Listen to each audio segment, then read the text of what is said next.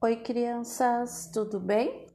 Hoje, as instruções para, para aula de literatura serão através desse podcast. Afinal, é o assunto das nossas aulas de português, não é mesmo? Então, vamos às instruções.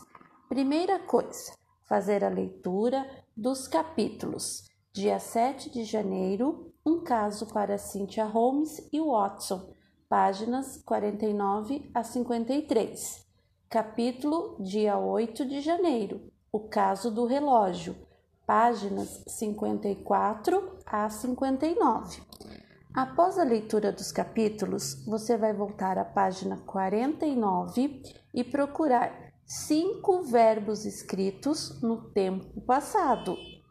Feito isso, vá para a página 56 e procure verbos terminados na primeira conjugação ar, verbos na segunda conjugação er e verbos terminados na terceira conjugação ir.